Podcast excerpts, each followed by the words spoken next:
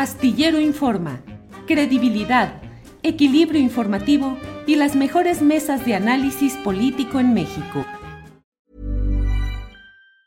Tired of ads barging into your favorite news podcasts? Good news. Ad-free listening is available on Amazon Music. For all the music plus top podcasts included with your Prime membership. Stay up to date on everything newsworthy by downloading the Amazon Music app for free or go to amazon.com slash news ad free. That's amazon.com slash news ad free to catch up on the latest episodes without the ads. ¿No te encantaría tener 100 dólares extra en tu bolsillo? Haz que un experto bilingüe de TurboTax declare tus impuestos para el 31 de marzo y obtén 100 dólares de vuelta al instante. Porque no importa cuáles hayan sido tus logros del año pasado, TurboTax hace que cuenten. Obtén 100 dólares de vuelta y tus impuestos con 100% de precisión, solo con Intuit TurboTax. Debes declarar para el 31 de marzo. Crédito solo aplicable al costo de la presentación federal con TurboTax Full Service. Oferta sujeta a cambios o cancelación en cualquier momento. Astillero Informa, credibilidad, equilibrio informativo y las mejores mesas de análisis político en México. Eh, Carolina Rocha, buenas tardes, Carolina. ¿Cómo estás, mi querido Julio, Elisa, Adriana? Yo empezando mi semana con todo. Este, casi, casi que en cablebús, fíjate, volando. De eso me doy cuenta, está bien en cablebús. Muy bien. Adriana Buentello, buenas tardes. Qué gusto saludar las mosqueteras. Buenas tardes, Julio. Pues saludos a todos los que nos ven y ya listísima aquí puesta. Gracias. Elisa Lanís, buenas tardes. Hola, ¿qué tal? Saludos a todos, a todas. Buena semanita, buen arranque. Muy bien, gracias. Elisa, pues vamos empezando. ¿Qué te parece? Em, hace rato entrevisté a John Ackerman, quien habla pues de los muchos problemas internos que ve en Morena a lo que él ha tuiteado ya eh, hubo una respuesta, por ejemplo, muy peculiar de eh, Pedro Miguel, que es otro personaje relevante de la 4T, que le decía prudencia, John. Hoy ha publicado otro artículo en la jornada.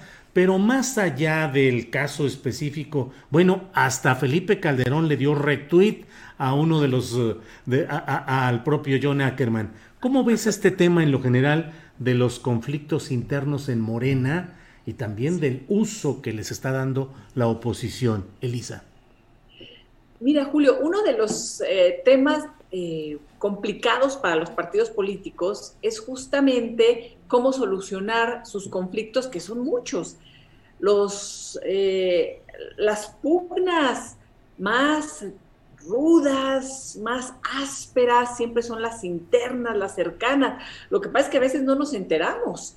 ¿no? Y ustedes recordarán cómo, por ejemplo, el PAN hace algunos años era como muy cuidadoso, ¿no? De que decían la ropa sucia se lava en casa, muy cuidadositos. Muy eh, eh, en contraste con el PRD, por ejemplo, que la izquierda sacaba todo, que en general eh, creo que tiene que ver con estas posturas más conservadoras o menos conservadoras de la derecha y la izquierda, por esquematizar de esa manera, ¿no? Obviamente hay tonalidades, hay formas, pero eh, siempre se caracterizaban por ser muy cuidadosos, mientras que la izquierda siempre sacaba todo. A mí me parece que es importante la libertad de expresión y decir las cosas como son, Julio, la verdad. y y se agradece cuando las cosas también se dicen abiertamente y no andan nada más ahí golpeándose y dándose puñaladas traperas y traseras. ¿no? Entonces. Elisa, lo que dijo Jackerman, yo se lo he escuchado en privado, o he tuiteado o chateado con muchas personas relevantes de Morena, pero que no, no salen a decirlo, e incluso diré, a veces los entrevista uno y dicen lo contrario en público de lo que dijeron en privado. Totalmente. Entonces yo en particular, para no extenderme mucho y vamos platicando del tema, pero yo agradezco que sean abiertos, honestos y que digan las cosas que creen, que piensan y, el por qué, porque además lo sustentan y dicen por esto y esto y esto. Y eso es lo que estamos viendo, Julio, y tienes toda la razón. ¿Cuántas veces no platicamos en corto con ciertos personajes, funcionarios, y a la hora de la hora de la entrevista dicen todo lo contrario o se quedan muy calladitos. Entonces, no, qué bueno que se digan las cosas tal cual son, lo que piensan y que existe ese debate también público, ¿por qué no? Son partidos políticos, son funcionarios y es muy importante también eh, que sepamos qué es lo que piensan y cómo actúan e incluso cómo están funcionando las fuerzas internas, porque al final del día son muchos de ellos nuestros representantes, nuestras representantes o tienen eh, nuestros recursos para eh, decidir y tomar decisiones importantes, ¿no? Gracias, Elisa. Adriana Buentello, ¿qué opinas de este tema Morena, sus pleitos internos y el uso que se le puede dar desde la oposición? Pues eh, yo que lo, que preocupa es eh, quizá que además de que tres o cuatro movimientos en Twitter pusieron al descubierto quizá la forma en que podría estarse realizando el partido, este movimiento Morena que eh, pues ha tenido pues una eh, gran influencia en, todo, eh, pues en toda esta transformación o en todo este gobierno que pues evidentemente logró eh, colocar al presidente López Obrador en, la presidencia. lo interesante es que además de que cada una de estas facciones es, es, una natural lucha constante, se entiende dentro de los propios partidos, pero que en lugar de escuchar a sus bases, en ese tan eh, mencionado, por ejemplo, evento en donde Mario Delgado fue eh, abocheado, pues hayan decidido que era mejor hacerles una especie de pues, llamamiento que pues efectivamente creo que podría interpretarse como una intimidación, es decir, eh, ¿a quién creen que va dirigida esa este, recomendación y cómo creen que se ven? Además, si dentro del partido no cabe la crítica, ¿no? Creo que además una de las cosas que eh, causó terror dentro de la militancia de Morena es que el expresidente Felipe Calderón efectivamente le haya dado retweet a, un, comentario del académico John Ackerman en el que se quejaba precisamente de intimidación y censura. Y lo que me parece aún más ilógico que en lugar de buscar a salvar el partido, de hacer una autocrítica, eh, de pedir la renuncia incluso de Mario Delgado por la cantidad de candidatos impresentables y ajenos a las filas y además de prácticamente desechar el trabajo eh, de, pues, de base de miles de militantes eh, pues también es ilógico que alguien de la talla, por ejemplo, de Pedro Miguel haya salido a pedir prudencia, pues creo que sí dejan en evidencia que buscan acallar esas voces críticas en esta lógica de eh, sí tienes razón, pero con tu postura le estás haciendo el juego a la oposición. Creo que hay que hacer una autocrítica dentro del propio partido para evitar justamente esa, esa perreización.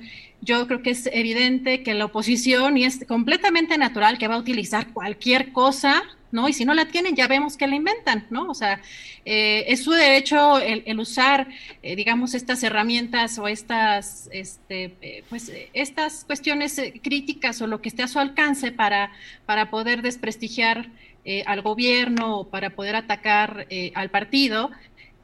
pero pues creo que las, el trabajo debería ser interno y, pues no pedir pues que se callen, ¿no? Creo que está peor pues atribuirle las eh, responsabilidades de sus errores a, la militancia, Julio. Bien, Adriana, muchas gracias.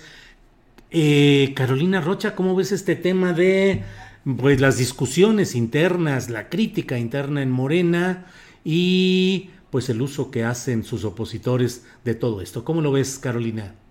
Ay, Julio, pues mira, yo lo que veo es que están enredados como el queso de Oaxaca. ¿Ves que los oaxaqueños siempre dicen que ellos sí son como el queso de Oaxaca? Se enredan, se pelean, este, hasta para vacunarse van con casa de campaña y arman protesta ahí donde les van a poner la vacuna. Bueno, la izquierda su eterno dilema, pero no nada más desde el PRD que mira, en paz descansa. No vaya a ser que le pase algo así a Morena.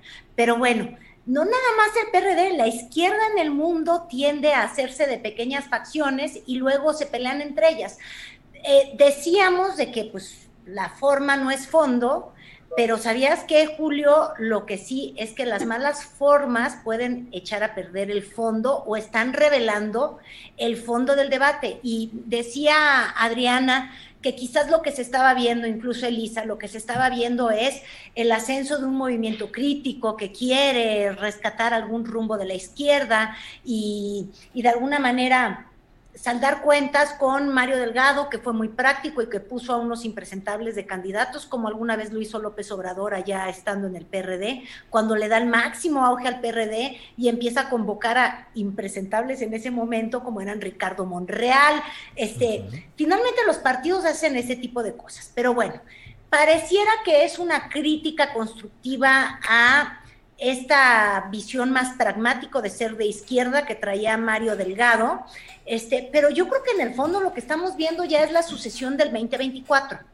Y como diría... Muy acelerada, precipitada, ¿no, Carolina? Acelerados, y entonces se ven como, como decía López Obrador, como ambiciosos vulgares, vulgares ambiciosos, y entonces ya se andan queriendo distribuir el partido, las candidaturas, yo te voy a ganar con esto, y están en la guerra de los abucheos, y están en la guerra de los aplausos y de la matraca. Por eso te digo, están sacando a don Fidel, otra vez se me olvida la CTM. Fidel, Velázquez.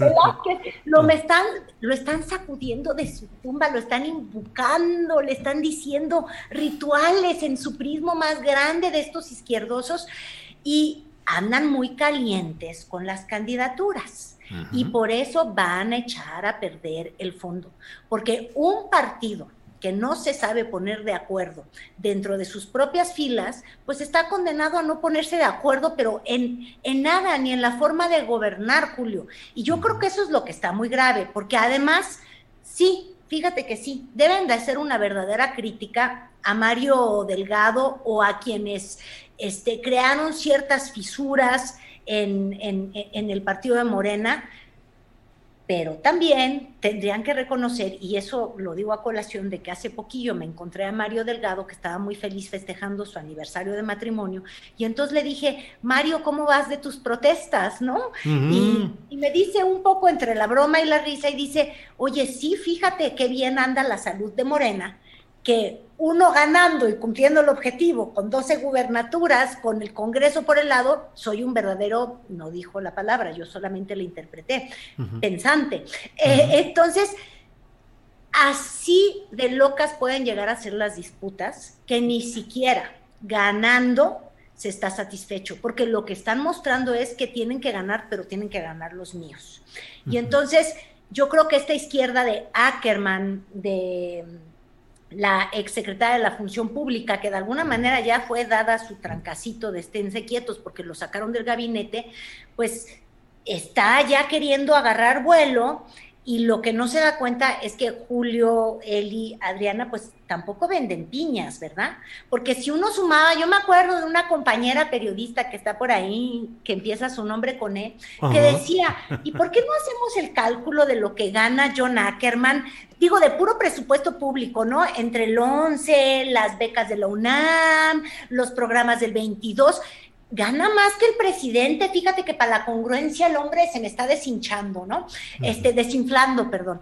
Entonces, cuidado con andar de acelerados, porque también sabiduría del que están invocando, el que se mueve demasiado, luego no sale la foto. No van a llegar ni con la nariz ni con la cola al 2024 si le sigue agarrando las calenturas. Julio, la temperatura política es, es una enfermedad este, eh, que, es muy pegajosa, pero, pero que luego te lleva a la cama antes de que llegues al poder.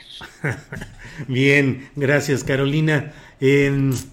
Elisa, la calentura, la temperatura política, siguen los, eh, los coros a favor de Claudia Sheinbaum y eh, señalándola ya como presidenta, presidenta. Eso sucedió también ahora en la puesta en marcha de este cablebús del cual Carolina Pensé habló. decir la puesta en escena del cablebús, pero ah. puesta en marcha, muy bien. Puesta en escena, la puesta en marcha, la puesta en escena. ¿Qué opinas, Elisa? Julio, ya estamos entrados en el proceso rumbo al 2024. Y eso lo abrió el propio presidente hace una semana, ¿no? El propio presidente dijo, no hay tapados y entonces dio destapados y de ahí se empezó a mover todo. Y yo creo que eh, estas expresiones pues ya son claramente parte de las rupturas y los pleitos que ha habido dentro del propio Morena. Y, y además, creo que es muy natural que se den estas rupturas y estos pleitos porque Morena abarca todo.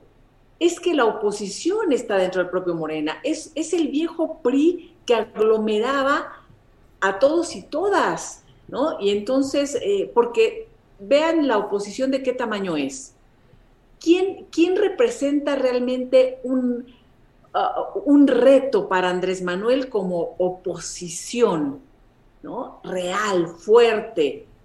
Pues yo creo que está dentro de que se han ido integrando, se han ido sumando a Morena personajes de derecha, de izquierda, conservadores, progresistas, lo abarca todo. Entonces, por supuesto que se van a dar hasta con la cubeta, Julio, ¿no? Y aquellos que han acompañado a Andrés Manuel durante tantos años, pues reclaman su derecho de, ¿de qué será? Su derecho de, descendencia. Oye, primero, Elisa, pero es como si tu primer novio de la vida reclama el derecho de antigüedad y ahora nada más me quieres besar a mí.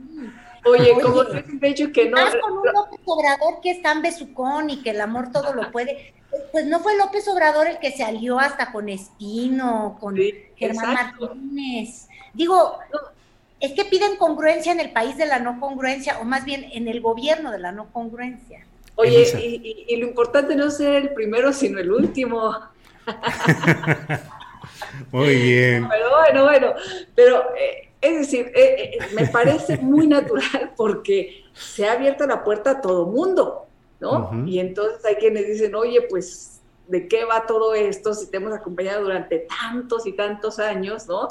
y ahora pues nos toca. Y estamos viendo estas reacciones y por supuesto, esto que estamos comentando tiene que ver con los movimientos que hoy anunció Claudia Sheinbaum, ¿no? En donde refuerza aquí su, su alianza con los puros y entra a escena Martí Batres.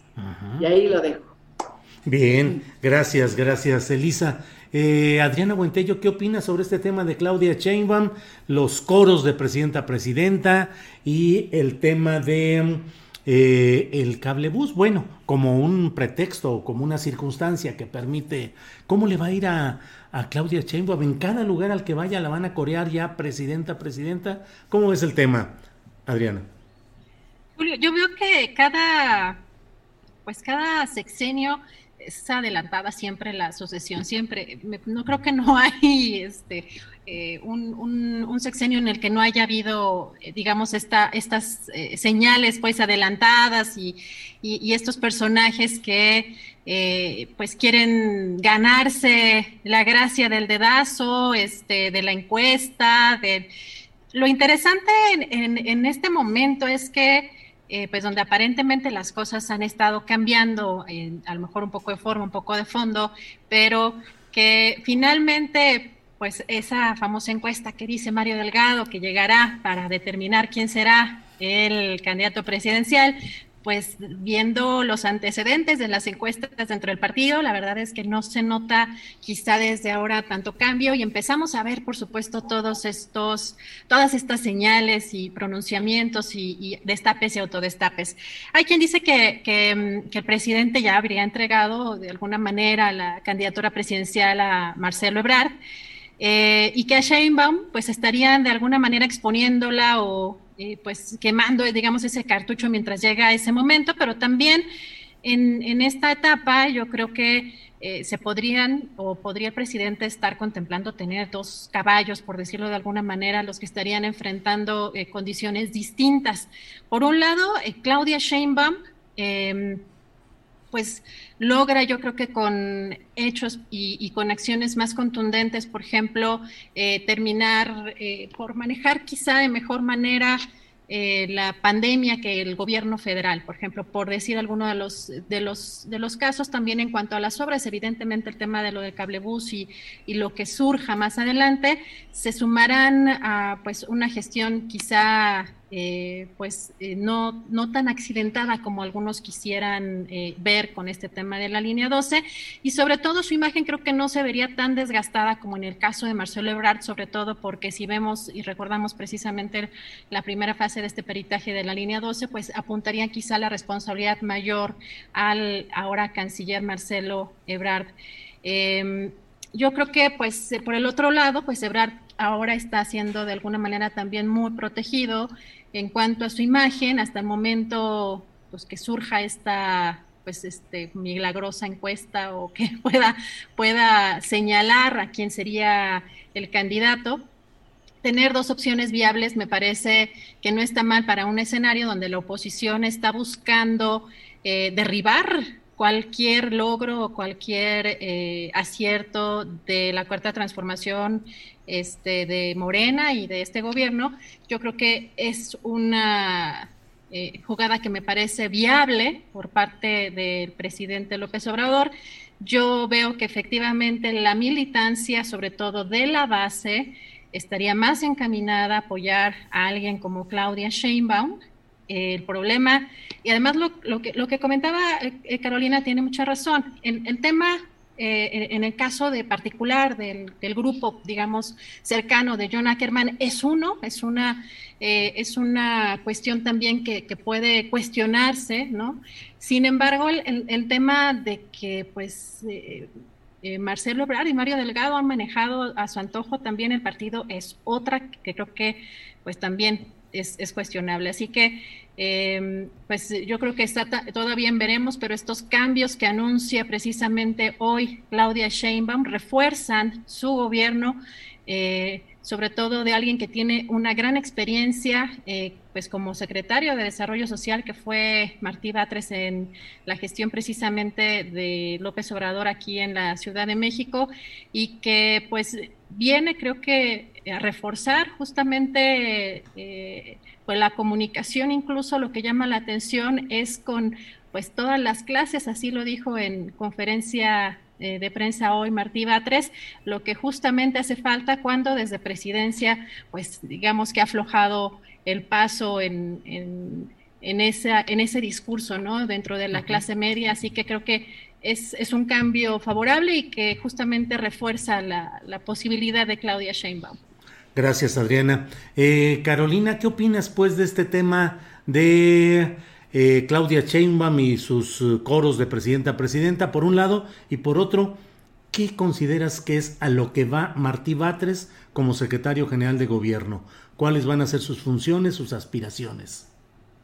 Pues mira, con lo de Claudia Sheinbaum, el que mucho se destapa, y vaya a dar la gripita. Entonces, se tiene que cuidar porque Claro, pues está muy bien que Claudia, Claudia, presidenta, presidenta, pero eso se puede desgastar muy rápido y más porque parecen puestas en escena. Y porque además yo creo que ya está alineando con demasiada claridad cómo van a ser los amores ya adentro del gabinete. Y yo creo que un gobierno que ya está pensando en el 2024 como agenda principal, este, pues está destinado a fracasar, Julio. Esa ha sido la historia de todos los gobiernos del PRI, de todos los gobiernos del PAN, y, yo creo que a este, que no le ha dado por gobernar necesariamente, ¿verdad? De manera muy concisa, que se le cruzó una pandemia, lo que están necesitando es tiempo para consolidar este los proyectos estrella, bandera que podrían apoyar cualquier candidatura o cualquier grito, gemido o cosa que se le parezca a presidenta, presidenta. Entonces, este, mucho cuidado con ello y más porque te digo, se empiezan a ver quiénes son los rostros. No sé si viste, lo interesante de ese evento fueron las fotos, quiénes estaban, quiénes este, apoyaban y tuiteaban, ¿no? Desde Martí Batres, que ya sabía que iba para adentro este, a, la Secretaría de Gobierno con, con la candidata, hasta la gente muy cercana del Palacio Nacional, que ya te hace ver que esa conferencia matutina y todo ese grupúsculo de cuevas, incluso la esposa del presidente, ya sabemos para dónde están decantados y eso no necesariamente va a hacerle bien al gobierno y a cualquier campaña, porque si no tienes resultados, no vas a tener cómo ganar. Y lo ¿Para dónde están decantados esos que nos dices, incluyendo a la señora Gutiérrez Müller?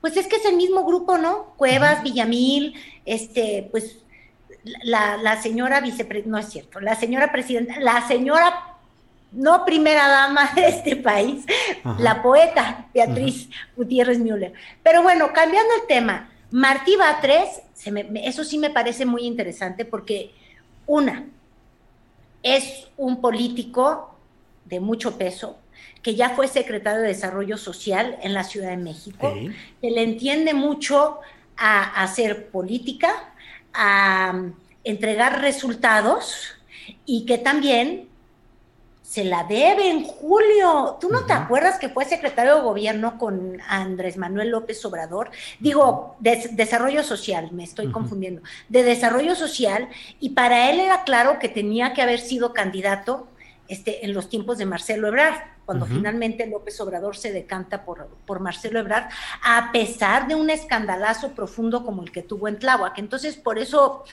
por eso los tiempos, adelantarse tres años es, una nada en política.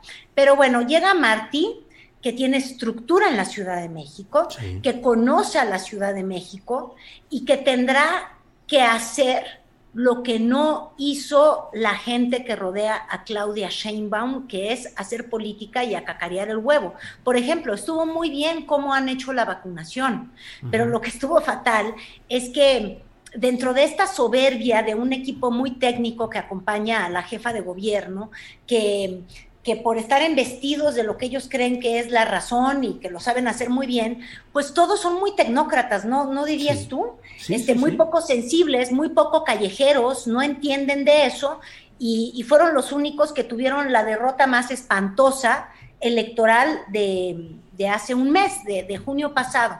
Entonces, yo sí creo que finalmente se le prende el foco electoral a, la doctora Sheinbaum y reconoce que, que tendrá mucha ciencia, pero tiene muy poca, muy poca habilidad política y necesita a un tiburón que sabe navegar esas aguas electoreras, que es Martí Batres, porque tienen que recuperar, Julio, la mitad de la ciudad en algo que hubiera parecido como un triunfo evidente, ¿no? Como que uno siente que desde el 97 la Ciudad de México es completamente, este, pues, de izquierda o López Obradorista y ya no lo es necesariamente. Entonces, es muy importante la llegada de Martí Batres, también es muy importante para que sepamos hacia dónde se están dirigiendo los ánimos de la jefa de gobierno, porque ahí también va a haber sucesión, ¿están de acuerdo ustedes conmigo?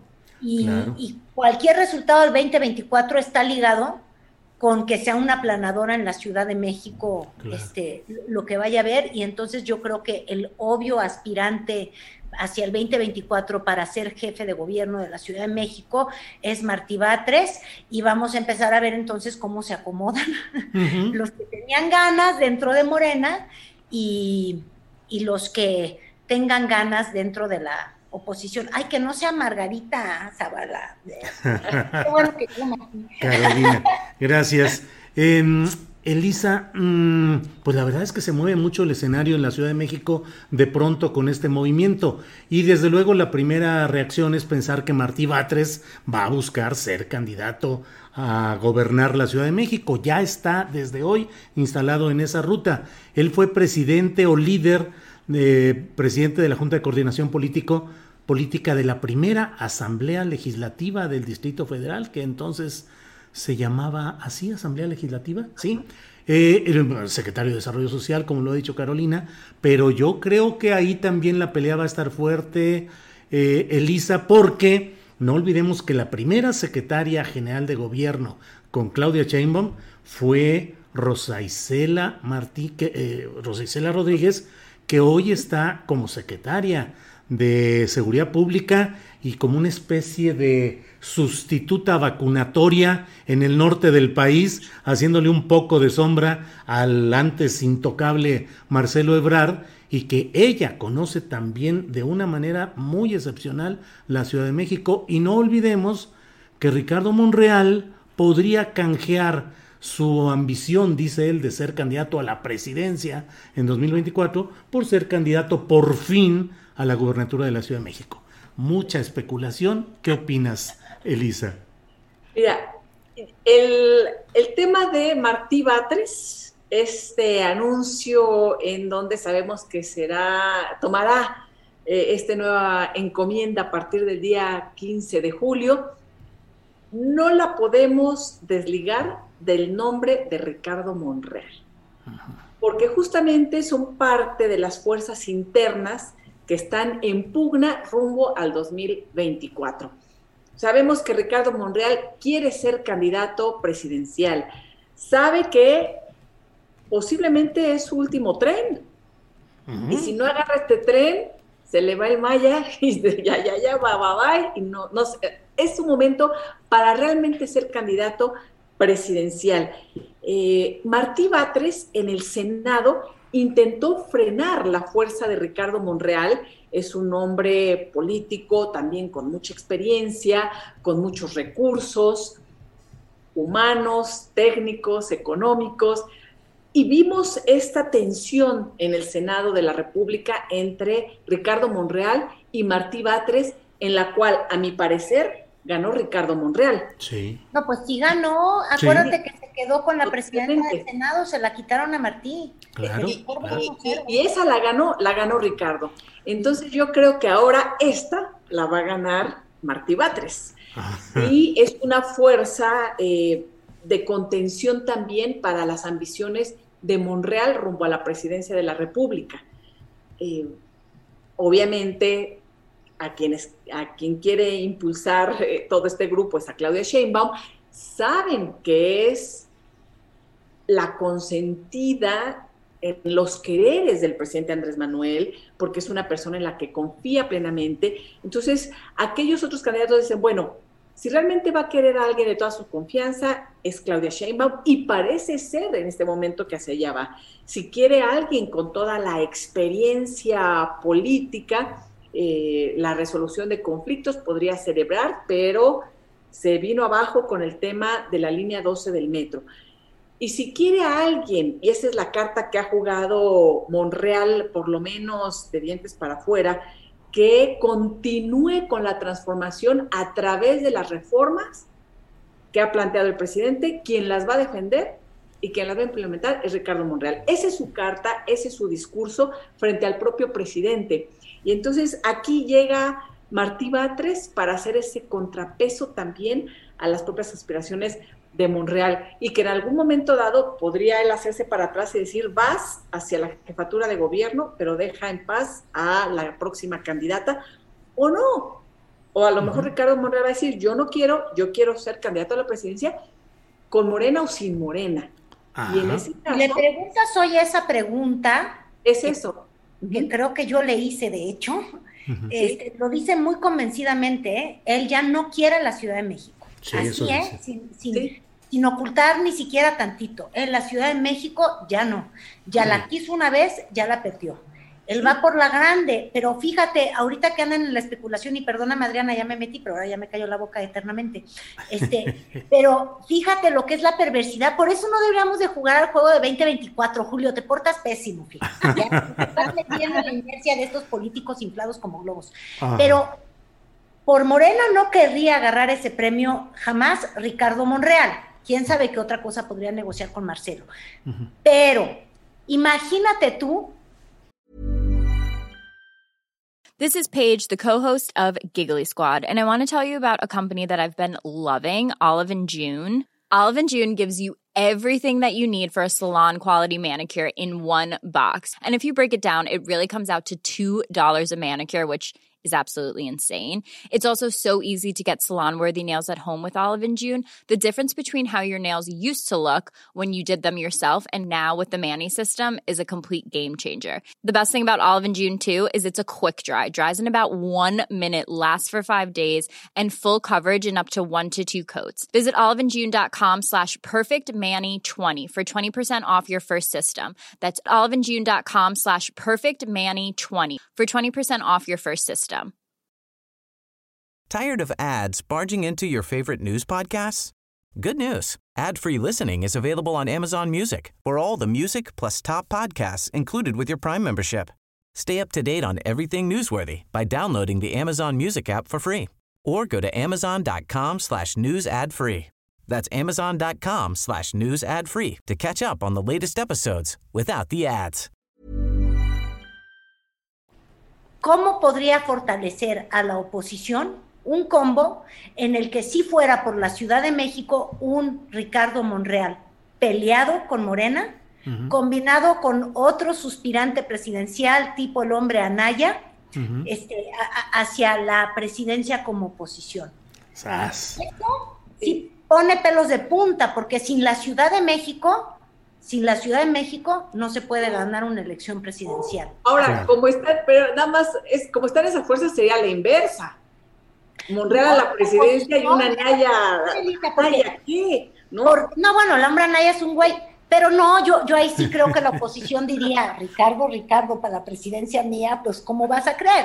Pero en la Ciudad de México sí, y quizás ahí sí guarda el sueño, pero quién sabe, volvamos a hacer una hojita de pronósticos. A ver, pero ¿qué tal si es una oposición verde? Que te quiero verde. Órale. Manuel Velasco para presidente de México. Adriana, ¿cómo ves todo este, todo este merequetengue y todas estas especulaciones? Dice Carolina que andamos, que, que, está mal que estemos en la especulación del 2024, pero es que así nos están. Hoy el propio presidente de la República dijo que él era el destapador, pero que la corcholata que salga será apoyada por el pueblo. ¿No sintieron feo oír esos términos? Ahorita platicamos de eso. Adriana. Corcho, ay, horrible. Adriana, por favor. Le quita a Carolina la diversión, o sea, la política, o sea, con Carolina. no, lo que creo es que hay que tener cuidado con personajes como Monreal. Creo que eh, es interesante precisamente y lo que les eh, eh, platicábamos también la semana pasada y acaba de también de mencionar, Elisa, es que pues, la carta fuerte justamente de Monreal sería la forma en que negocie las eh, tres reformas que le faltan al presidente. Sin embargo, yo creo que a pesar de eso no le alcanzaría a, Ricardo Monreal eh, para tener la candidatura presidencial y en cambio hay que tener también eh, pues puesto a la lupa sobre la maniobra, sobre esta forma en la que operó aquí en la Cuauhtémoc Em, en la Ciudad de México, porque quizás sea solamente la punta de lanza pues de eh, lo que podría llegar a pasar en 2024, porque eh, tanto decimos que no hay candidatos en la oposición, que qué tal que Ricardo Monreal llega a estar en otro escenario en 2024 que sea relativamente más viable que lo que tiene ahorita la oposición. Así que em, yo veo que, como decía bien también Carolina, y, cuando entrevistaste tú, Julio, precisamente a Ricardo Monreal, que eh, definitivamente se ve que ya no está interesada en la eh, jefatura de gobierno de la Ciudad de México, esa sería la, única opción, pero no estoy yo en lo que sí muy segura en que eh, Ricardo Monreal realmente se conformara con pues no ser el candidato.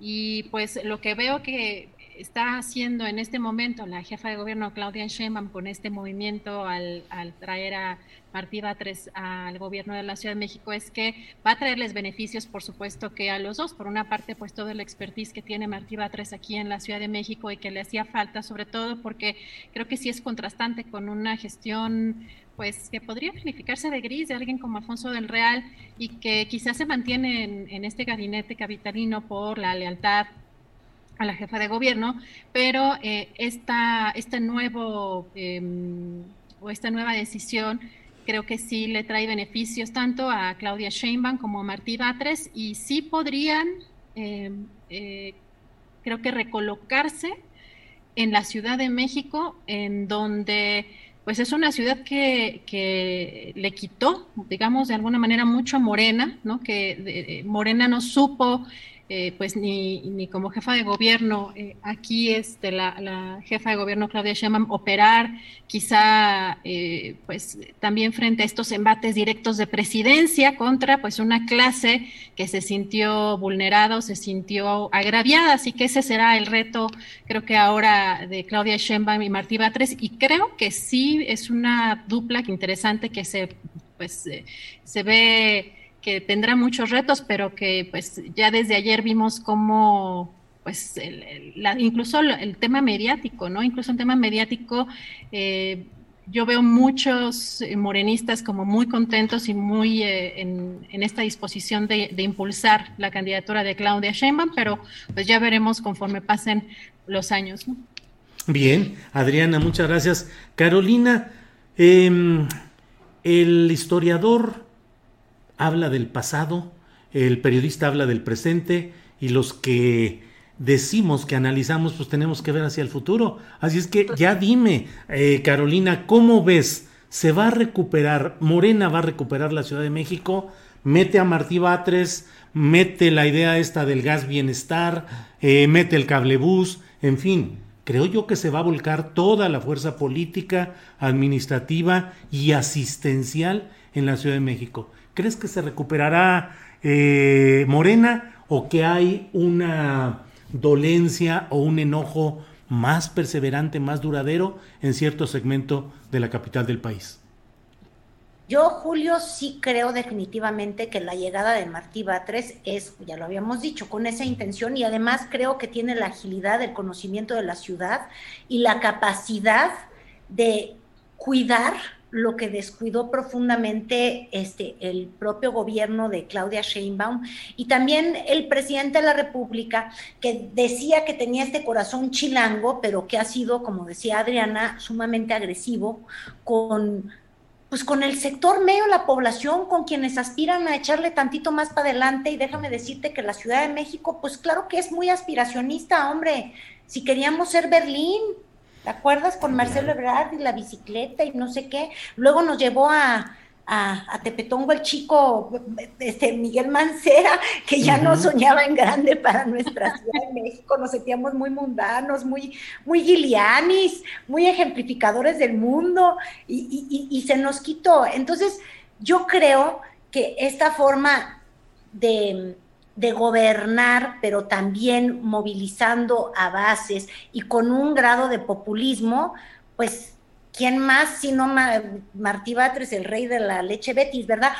Pero por cierto, las grillas, ese va a ser el problema, porque yo no sé si ustedes se acuerdan, pero los bejaranos y los Batres no se quieren nada. ¿Sí se acuerdan? A pesar de que vienen de la misma raíz, a pesar de que Batres empezó con el grupo de, de, bejaranos. Pero se odian. ¿Eh? Ya se contentaron que yo sepa, no. Se mm. odian. Entonces, habrá que ver qué es lo que ocurre con, con estos reacomodos, donde tienes una Ciudad de México, este, donde estos movimientos de izquierda son muy arraigados, este Dolores Padierna Bejarano, este, pues, lo, Martí Batres y, y, la red que dejó ahí. Por ejemplo, César Cravioto, que está al cargo de la reconstrucción y que ha tenido sus altas, pero también sus muy bajas, ¿no? Porque ha logrado entregar vivienda a a, varios de los movimientos organizados que surgieron a partir del 2017, pero que tampoco la han cumplido también, porque tuvieron muchas broncas y muchas deudas que les dejó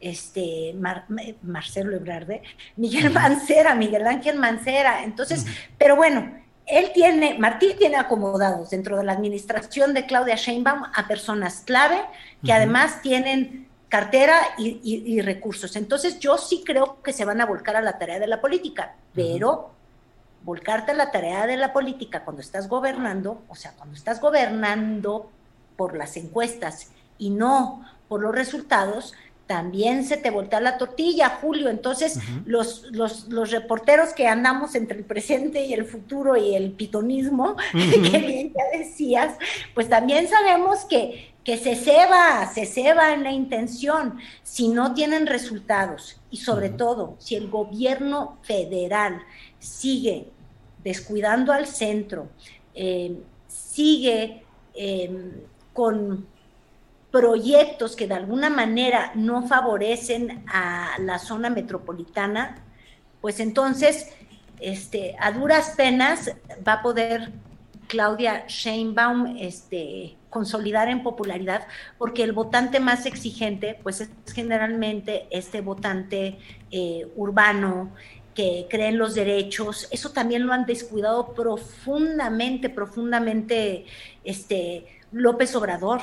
Los derechos de las mujeres a elegir, el grupo de las mujeres, este, los, los los, matrimonios del mismo sexo, todo eso lo está viendo la, Ciudad de México y es un mercado electoral que ha abandonado completamente la 4T y por eso llegamos a cosas tan extremas y tan descabelladas como ver que una ciudad tan progre, porque somos una ciudad muy progre, este, progre, progre.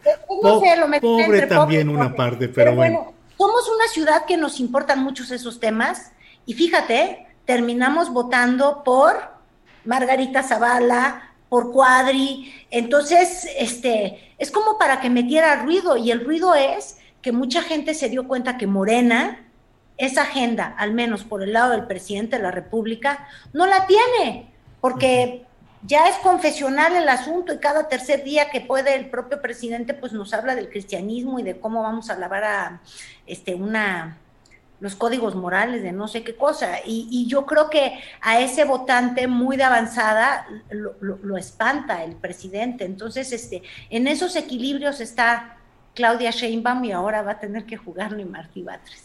Gracias, Carolina.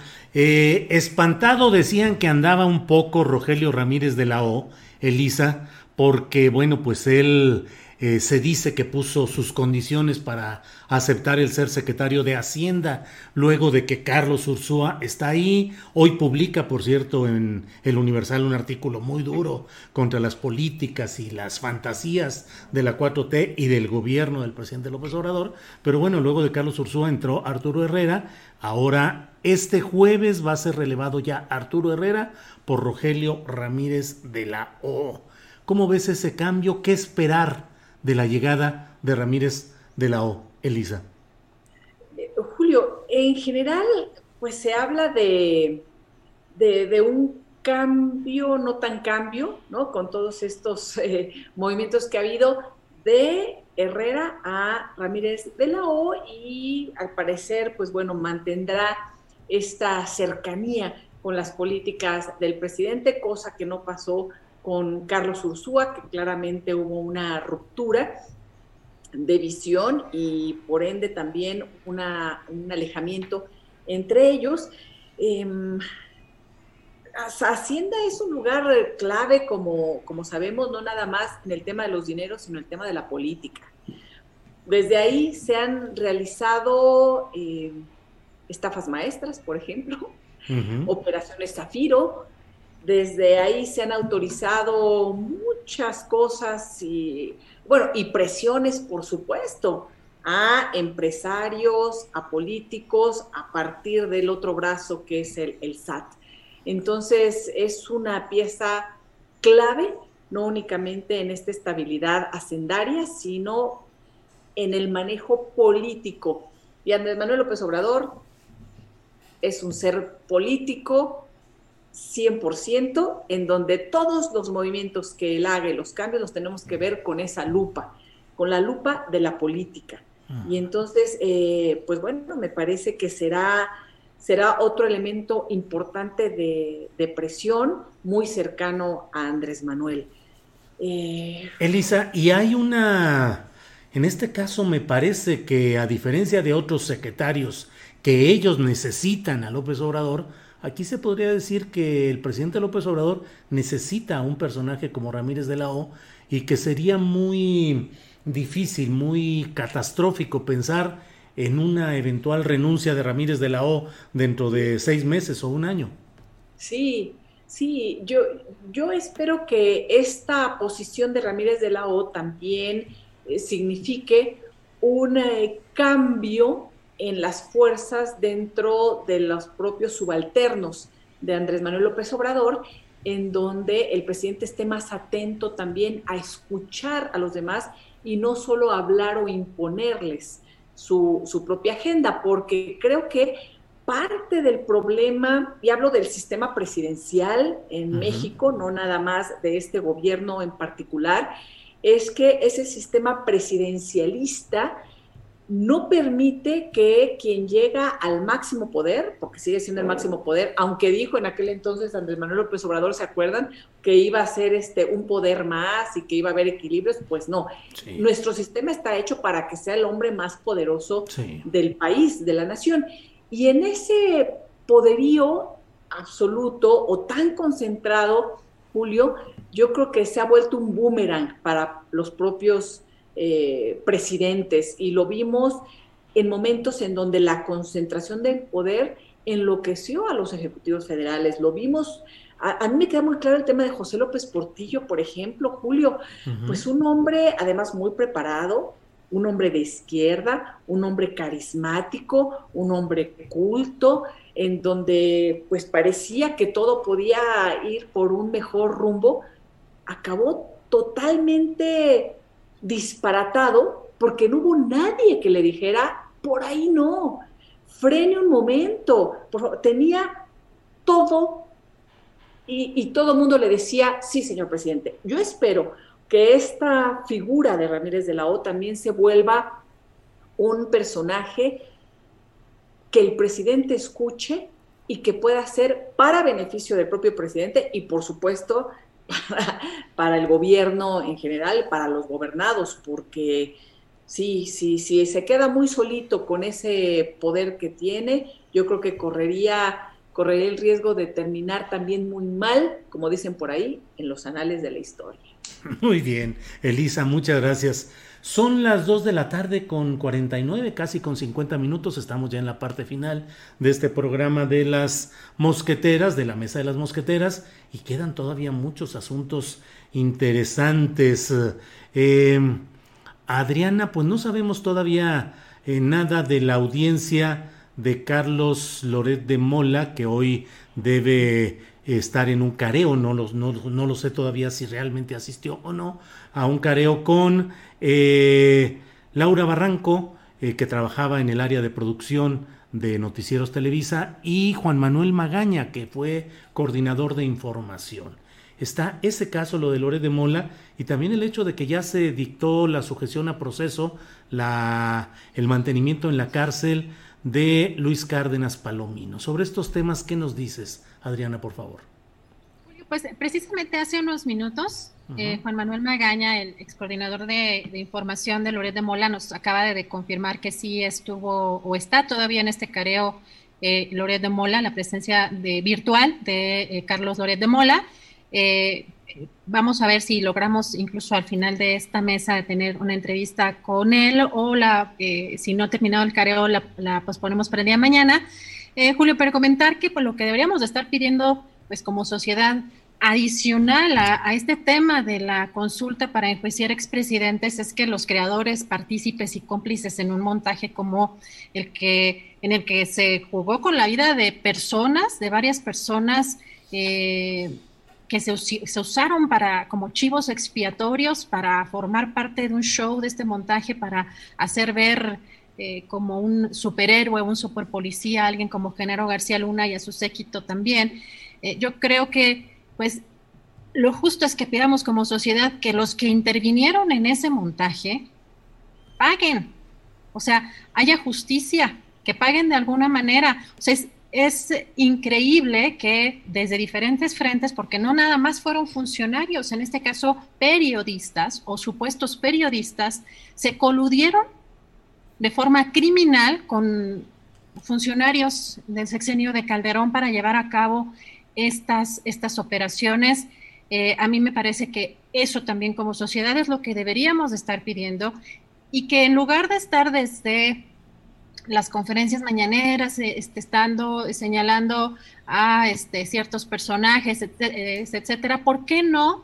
Eh, se han pedido incluso las concesiones de medios que han estado participando en esto, porque no es, no es exclusivo, ¿no? O sea, hay eh, las, las, fake news y los montajes, pues este fue quizá el más, el más sonado o el más, el que tuvo mayor alcance, porque además estuvo implicada una ciudadana francesa, pero también hay que reconocer que dentro de, los propios medios también hay un modus operandi para la creación de las noticias falsas, y en este caso creo que fue muy evidente eh, que hay allí algo que no está eh, ni siquiera, creo yo, mínimamente sometido a, pues, a la justicia. Ahora, em, pues creo que eh, pues ni siquiera ha sido considerado dentro de la sociedad este, el que sean desterrados de los medios, de los medios de comunicación personajes como estos. ¿Y qué dice? O sea, la pregunta también desde la sociedad, ¿qué dice que de estos medios, en el caso, por ejemplo, de eh, latinos, ¿no? ¿Qué dice de estos medios que contratan a alguien que se prestó para un montaje? Evidencian eh, prácticamente que forman parte de ese sistema de corrupción e impunidad.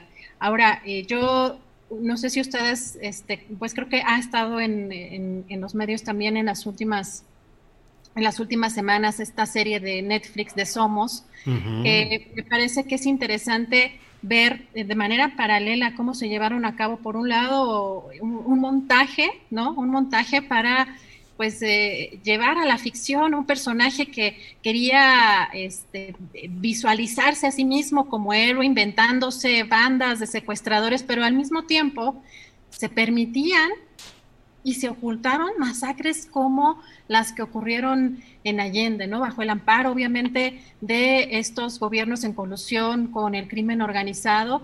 Eh, así que, que, me parece que pues no hay que olvidar el, el papel tan importante que hacen o que juegan los medios de comunicación y algunos y algunos comunicadores en estos en estos casos eh, pues que se pueden volver cómplices eh, o criminales de, manera impune así que eh, pues veremos cómo avanza la fiscalía general de la república ahora que ya pues digamos que tiene de manera formal en, prisión a, Luis Cárdenas Palomino pero sí el, papel que jugaron periodistas y medios de comunicación no se debe olvidar por la sociedad y se debe exigir eh, justicia.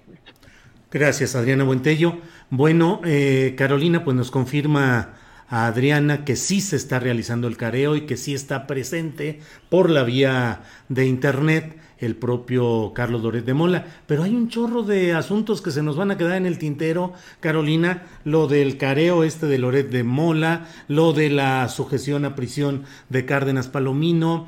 Eh, en Puebla nombran a Armando Ríos Peter, compañero de bancada y de partido del gobernador Miguel Barbosa, como rector de la Universidad de las Américas, con todo este argüende que hay. Y qué premio de consolación parece eso, porque no sé si te acuerdas que ahí andaba el Se mueve, se mueve el jaguar Ríos Peter que tanto bailaba. Este, en la elección pasada.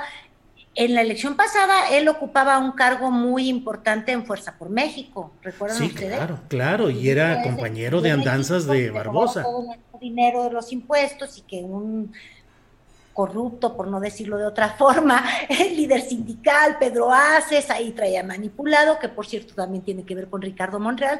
Como el 2024 está muy agarrado por todos lados, Julio? Por todos lados, por todos lados, Carolina. Pero tú nos dirás de qué, ya en esta parte final, qué quieres comentar sobre estos temas. Eh, es que hay mucho también eh, en la vinculación a proceso de Ildefonso Guajardo. En fin, lo que tú deseas. Te iba a recordar de, de Ildefonso Guajardo y esto de que la justicia este, e, e, está al servicio de la 4T, argumentan los peñistas, ¿no? Bueno, es que los peñistas muchos estaban al servicio de sus ambiciones propias y me, refiero a las, a las de enriquecerse. y, y claro, estaría muy mal que exista una agenda selectiva de, la forma de procurar justicia, porque, porque cuando la ley es selectiva, pues discúlpame, pero simplemente eso no es justicia, no existe justicia dentro de ello. Pero también por el lado de los que violan la ley y luego dicen, ay no, pero es que me están persiguiendo políticamente, también, digo, también se sentía perseguido político, cabeza de vaca. Algo se metió de sonido. que sí, sí, sí. ¿Quién sabe pues qué sería? Quién sabe qué sería, es el pues, más allá. Es el más allá.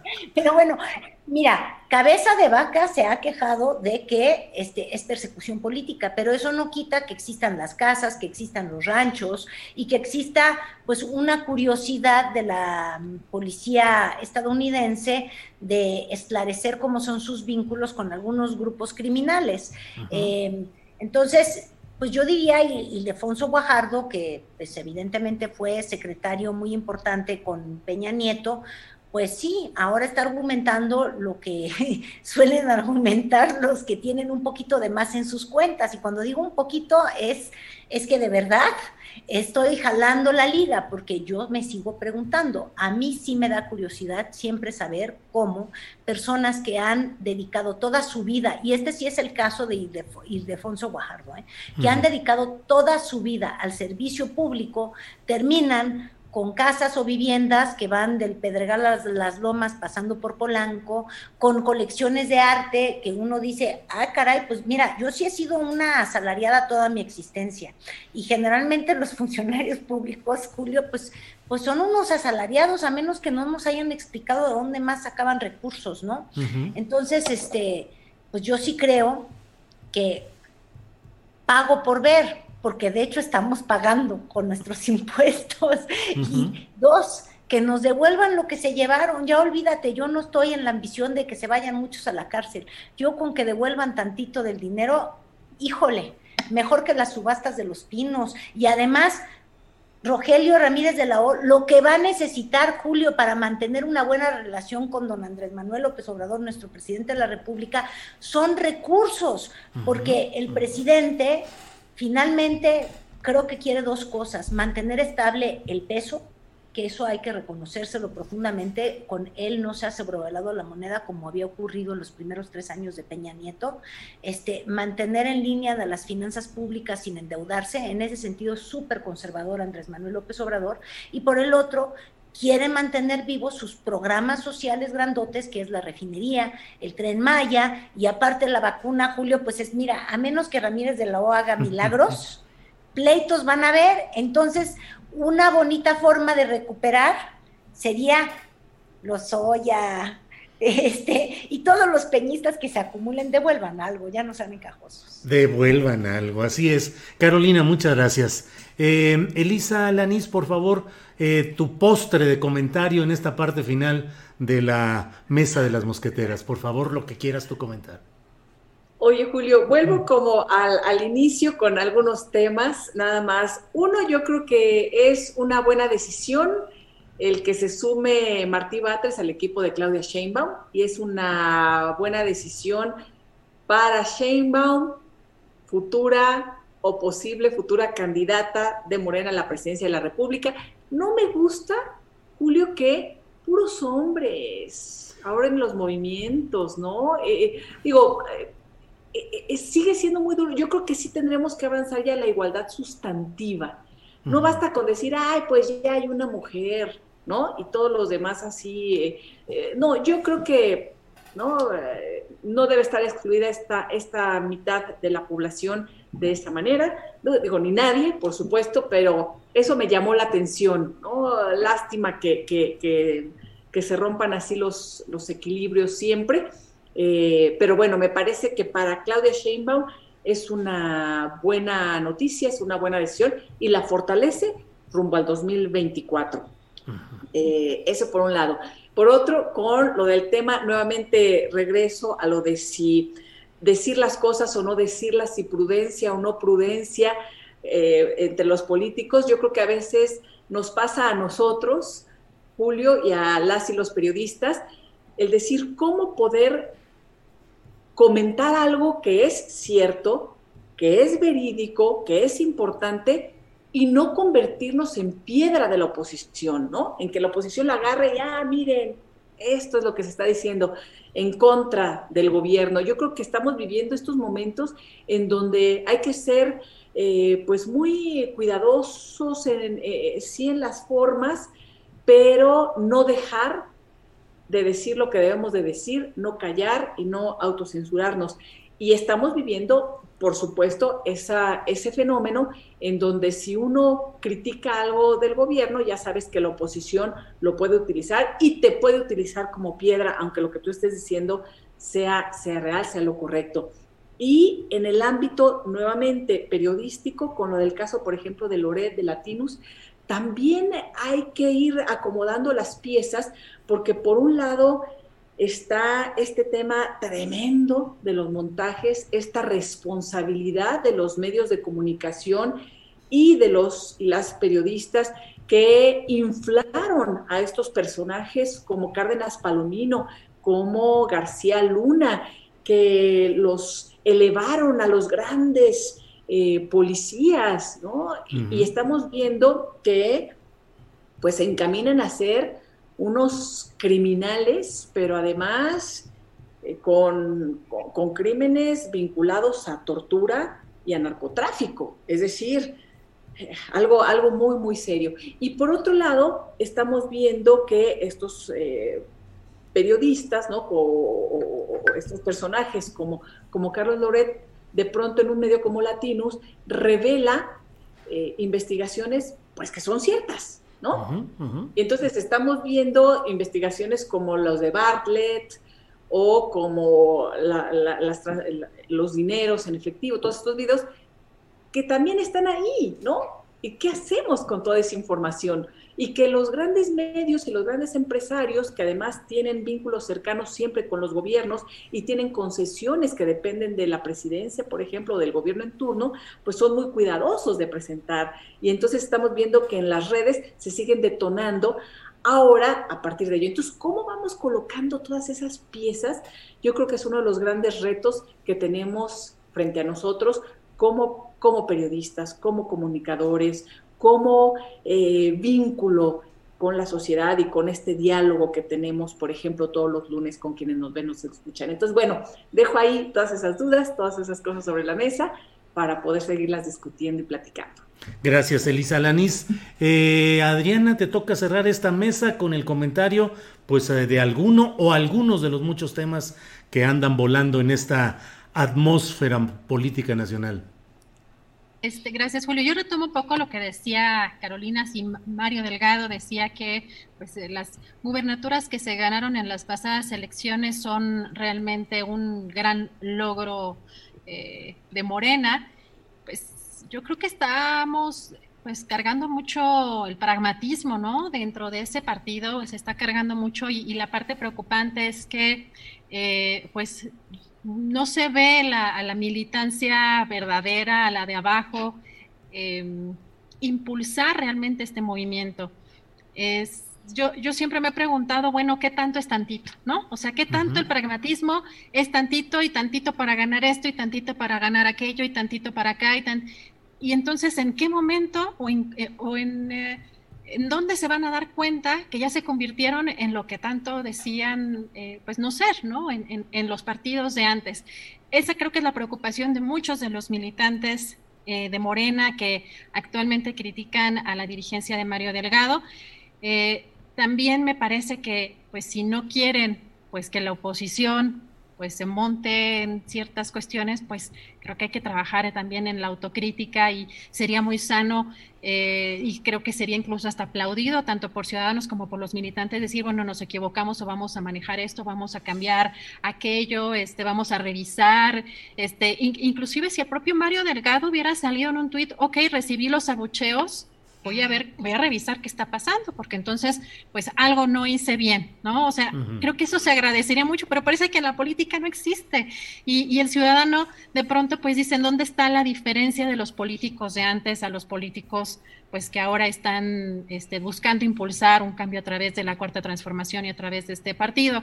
Eh, y lo que yo digo particularmente es, si esto sigue igual, si sigue el partido eh, con una dirigencia como la de Mario Delgado, ¿realmente va a haber una herencia de López Obradorismo para el 2024 o qué es lo que va a pasar con el partido y el candidato que llegue? Porque finalmente lo que es cierto es que a López Obrador de manera directa no le han encontrado ningún acto de corrupción, pero no quiere decir que a su círculo cercano pues no hayan actos relacionados con eh, la corrupción.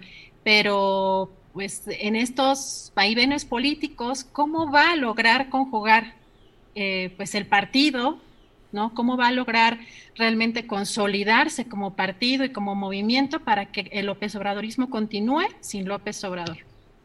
Bien, gracias Adriana. Pues son las 3 de la tarde con 7 minutos, así es que hoy ha sido la mesa de las mosqueteras de este lunes 12 de julio. Carolina Rocha, muchas gracias por hoy. Eh, buenas tardes.